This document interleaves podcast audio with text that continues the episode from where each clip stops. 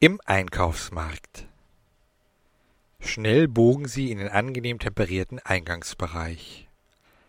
Die Klimaanlagen surrten friedlich, die meisten Kunden liefen träge wie Zombies durch die mit Snuselmusik zugedröhnten Gänge.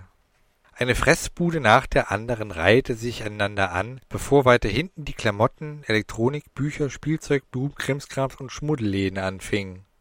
Aber so weit wollten sie gar nicht. Sie wussten, wo sie zu suchen hatten. Wenn Bollock Hunger hatte, kannte er kein Pardon. Da vergaß er auch mal schnell, sich zu verstecken, beziehungsweise riskierte, seine Tarnung auffliegen zu lassen.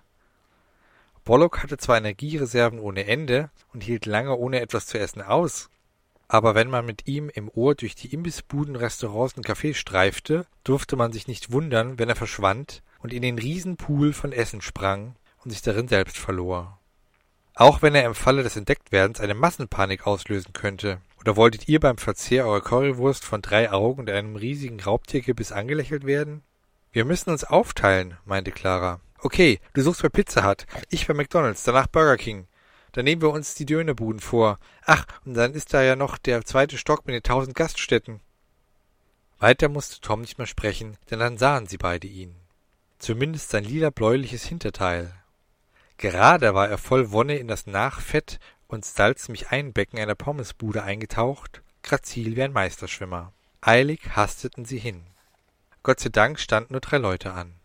Dummerweise war ganz vorne ein ziemlich verschwitzter, für seinen großen Bauchumfang zu klein geratener Finanzbeamter gerade an der Reihe, der sich eine riesengroße Diät-Pommes-Portion mit extra viel Salz bestellt hatte. Na gut, ob es ein Finanzbeamter war, wussten sie nicht, aber er sah so aus. Langweilig grauer Anzug, Aktentäschchen, rosa BWLer-Hemd etc., der zum Lachen wahrscheinlich in den Keller geht, wenn überhaupt. Und just in diesem Augenblick tauchte hinter dem Tresen einer dieser uniformierten Spargeltarzer-Mitarbeiter mit seiner Schaufel tief in die Region mit den Pommes, holte einige dieser mitsamt dem nun etwas verlegen dreinblickenden Bollock heraus, packte sie in eine riesige große, frisch gefaltete Pappschachtel und überreichte sie diesen nun gierig blickenden Herrn in dem Finanzmitarbeiteranzug. Während Tom noch mit den Schultern zuckte und überlegte, was er tun sollte, war Clara etwas entschlossener in ihrem Handeln. Sie sprintete los und entriss die Tüte dem verdutzt schauenden Herrn. Etwas ratlos und ungläubig sahen sich die Frittenverkäufer, Clara, Tom und der Anzugträger an. Verlegen meinte Tom nur, äh, Gesundheitspolizei, äh, bedauere, wir äh, müssen das mitnehmen. Clara musste schmunzeln und meinte noch ergänzend, bedauere, der Herr, zu viel Fett ist ungesund, probieren Sie es doch mit etwas Obst. Verwirrt blickte der Kunde dem Verkäufer ins Gesicht.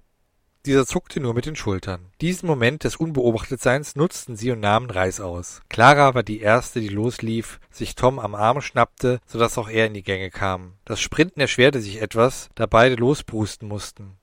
Es wurde auch nicht leichter, als Bollock breit grinsend aus der Pommestüte blickte, sein flauschiges Fell in seinem Gesicht durch die Geschwindigkeit vom Gegenwind nach hinten geweht wurde. Erst spät bemerkten sie, dass sie sich gar nicht zu beeilen brauchten, da niemand sie, geschweige denn das Bollock weiter beobachtete. Bestimmt hatte Bollocks Kraftfeld damit zu tun. Entspannt liefen sie zum Ausgang, wo freudig erregt, aber immer noch auf der Parkbank sitzend, Ida wartete. Schuldig, aber entspannt blickte sie auf die Tüten von Clara und Tom. Sie meinte trocken, die Burger sind noch da, aber die Pommes? Na ja, ihr wusstet doch, dass so etwas passieren würde, wenn ihr mich mit dem Essen alleine lasst.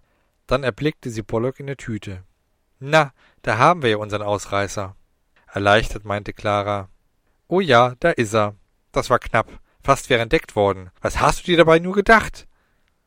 Bollock tat so, als würde er sie nicht hören und tauchte einfach wieder genüsslich in die Pommestüte. Er suchte auf dem Grund der Tüte nach einer extrem stark gesalzenen.